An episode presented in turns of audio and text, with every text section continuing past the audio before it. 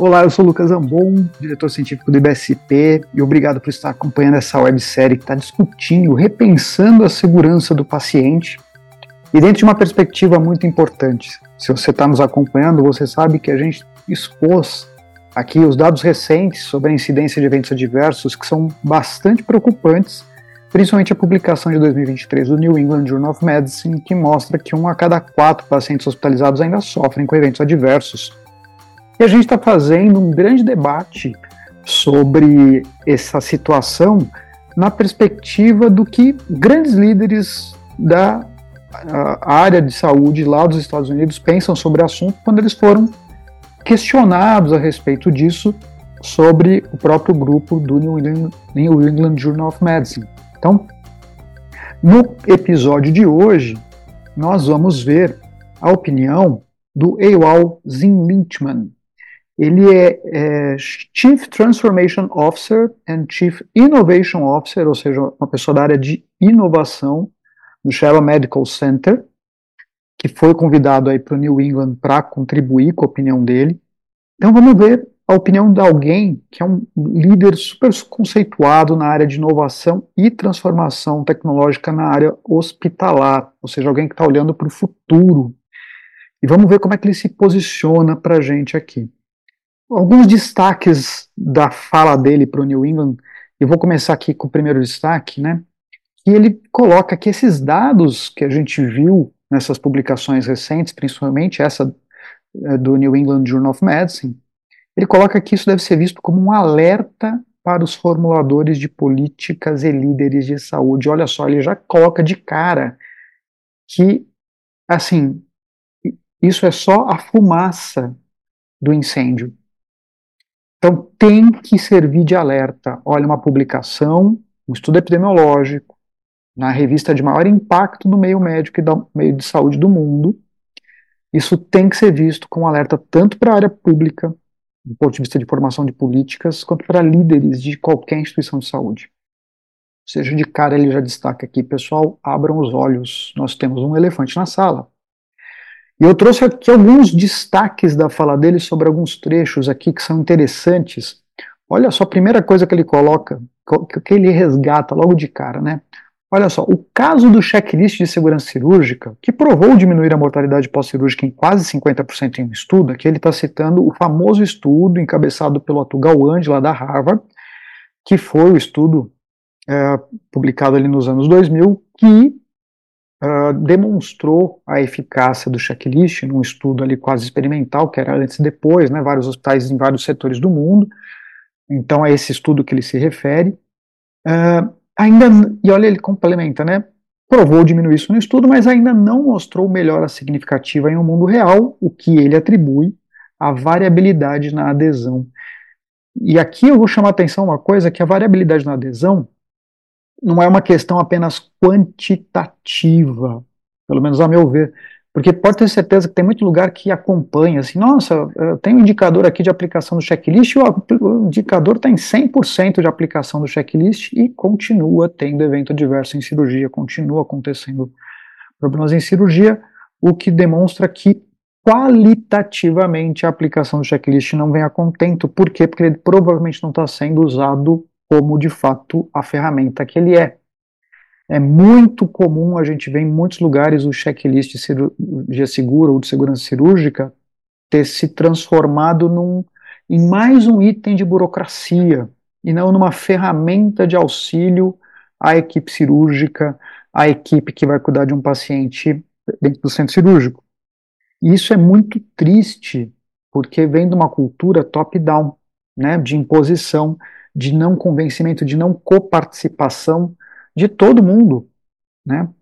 Tanto que é muito comum a gente ver o que? O circulante de sala aplicando checklist, quando, a meu ver, deveria ser o cirurgião principal a capitanear isso. Por quê? Porque ele é o maior responsável. Enquanto que na aviação você vê o piloto do voo fazendo checklist, é quase como se a gente pedisse, sem nenhum demérito, tá? Para que a pessoa que faz a limpeza da cabine fizesse o checklist para a equipe que vai fazer o voo. É um grande contrassenso. Então começa daí essa cultura de eu tive que atribuir a um personagem que não é principal no palco ali da atividade cirúrgica a atribuição de uma ferramenta que é crítica para o sucesso da segurança cirúrgica e a grande maioria dos lugares não teve a, a sensibilidade, do, não só do envolvimento das pessoas que participam, mas a sensibilidade das adaptações. Porque o checklist ele foi concebido dentro de um estudo, dentro de uma situação de aplicação que e, e o próprio modelo que a OMS propõe, ela deixa muito claro, isso aqui não contempla todas as circunstâncias e todas as possibilidades, é só uma base para que se estruture em cima dela algo a ser aplicado localmente. Muito com a lógica de que, poxa, a aplicação do checklist favorece um resultado cirúrgico mais positivo, mas tem que se considerar cada cenário, cada ambiente e viabilizar essa particularização. Claro que tem itens ali que são condições sine qua non, né, né por exemplo, checagem de, de instrumental no final de uma cirurgia, a profilaxia antibiótica antes do início da cirurgia, tem condições ali que são condições sine qua non para que tudo aconteça em qualquer cirurgia, lato sensu. Mas muito provavelmente aquele checklist ele não se aplica, por exemplo, a um cenário de transplante. Talvez tenham outros itens que tenham que entrar ali, ou de cirurgia cardíaca, ou de neurocirurgia, ou, ou cirurgias com determinados implantes, e assim por diante. E essas adaptações são importantes porque se a ideia do checklist é evitar os erros simples, aqueles corriqueiros que dependem de memória e atenção, né, ou seja, com uma carga cognitiva mais baixa do que aquela que exige um raciocínio complexo para uma tomada de decisão ali no momento crítico da cirurgia, então está faltando essa sensibilidade de adaptar. E você acaba perdendo a potência do checklist com isso.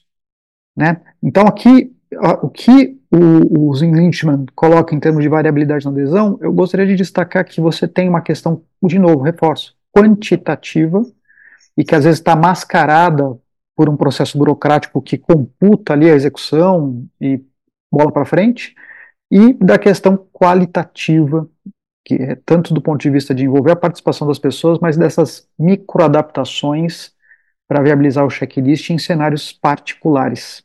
Tá? Olha só o que mais que ele coloca. Primeiro ele resgata um item, olha só, uma tecnologia simples, né, que é um checklist. Vamos para o outro ponto aqui de destaque da fala dele. A maioria dos sistemas atuais de suporte à decisão, aqui a gente já está envolvendo um pouco mais de tecnologia, não são precisos o suficiente e levam à fadiga de alarme. Isso aqui, gente, olha, eu posso, aqui eu vivenciei muito isso dentro do hospital. O quanto questões aí muito voltadas ao prontuário eletrônico para tentar gerar funções forçadas e barreiras de segurança se tornaram é, itens deletáveis do dia a dia, porque tentaram forçar situações e começaram a se tornar itens de banalização. Então, esse fenômeno da fadiga de alarme é muito importante. E por quê? Porque os nossos sistemas de suporte de decisão ainda são grosseiros. Eles não conseguem ter uma especificidade na criação de alertas e de barreiras. E isso acaba desmotivando as pessoas no sentido de entender isso como também de novo, que é a mesma lógica do checklist, né? De entender isso como ferramenta e começam a entender isso como burocracia. E na hora que as pessoas entendem isso como burocracia, elas falam: Isso aqui, isso, é, isso aqui é chatice, isso aqui está aqui para me atrapalhar e não para me ajudar. Né? E ele conclui: os próximos sistemas dependentes de machine learning já estão mostrando desempenho aprimorado, mas nota que ele já coloca assim de cara: o que tem hoje é ruim. O que tem hoje não basta. E a gente vivencia isso na prática. Acho que principalmente quem lida com prontuário eletrônico, que é onde esse tipo de barreira de suporte à lição mais aparece, notem como muitas das vezes a fadiga de alarme é muito comum, principalmente em prescrição eletrônica, etc. Né? E, e aí, a, até a questão da adesão dos médicos, que acho que é um ponto crucial, sempre quando a gente faz essa discussão, ela acaba sendo ruim, ninguém entende por quê, mas é, é ruim porque é, um, é um, muitas vezes é uma ferramenta ali que é isso, está tá sendo o jeito como ela está formatada e como ela consegue ser executada, ela acaba sendo muito mais um item burocrático do que uma ferramenta de apoio de fato. Então a gente só tem que ter clareza de que o que nós temos hoje é insuficiente. Não é tão bom assim a ponto de ajudar. ajuda às vezes num primeiro momento, depois começa a atrapalhar porque se torna um item de burocracia. Isso tem ter, a gente tem que ter clareza e esse senso crítico. Mas vamos esperar que ferramentas futuras nos ajudem melhor, tá?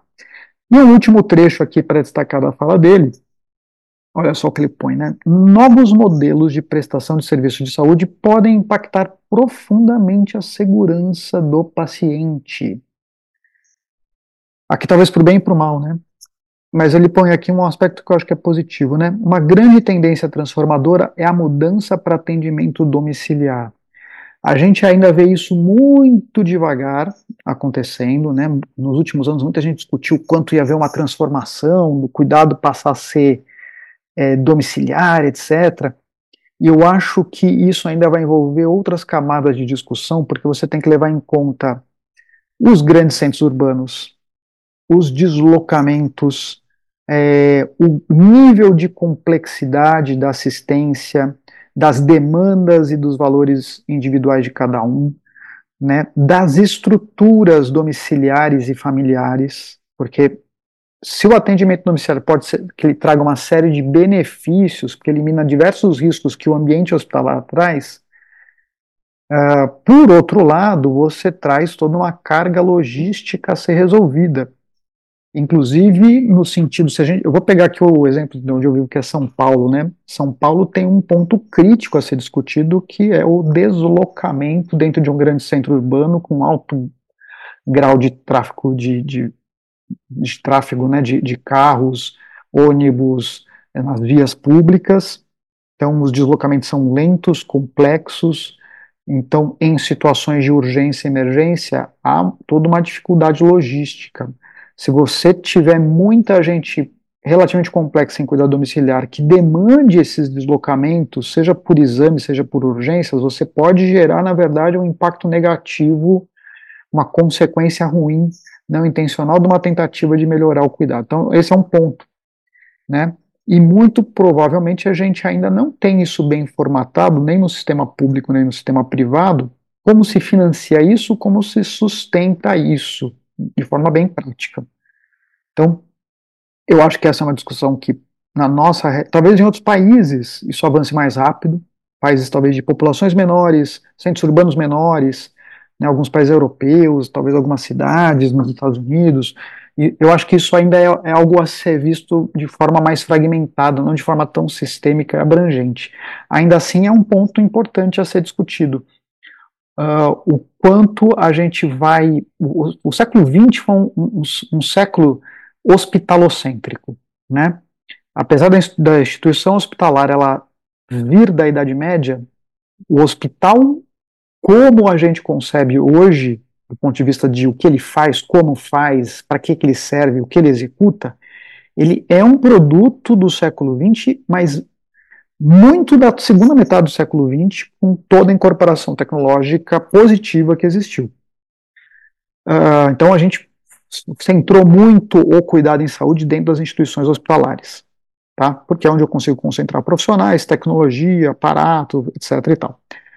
Como que eu migro, deshospitalizo, exige uma diversidade de questões até da cultura da população que enxerga o hospital como a porta de entrada para o seu sistema de saúde, seja público ou privado. Isso fique bem claro. Então, eu acho que passa por uma mudança cultural grande toda essa transformação. Eu acho que é um ponto que pode sim favorecer a segurança do paciente. Acho que ele ainda está mais na casa das ideias do que na prática de forma mais abrangente e que tem uma série de barreiras horas semelhantes, horas diferentes entre sistema público e privado, e a gente precisa ter isso muito claro porque a gente convive com esse, esse, esse sistema misto aqui no Brasil, ainda que pese toda a complexidade que isso acaba trazendo, mas isso tem que estar claro para a gente.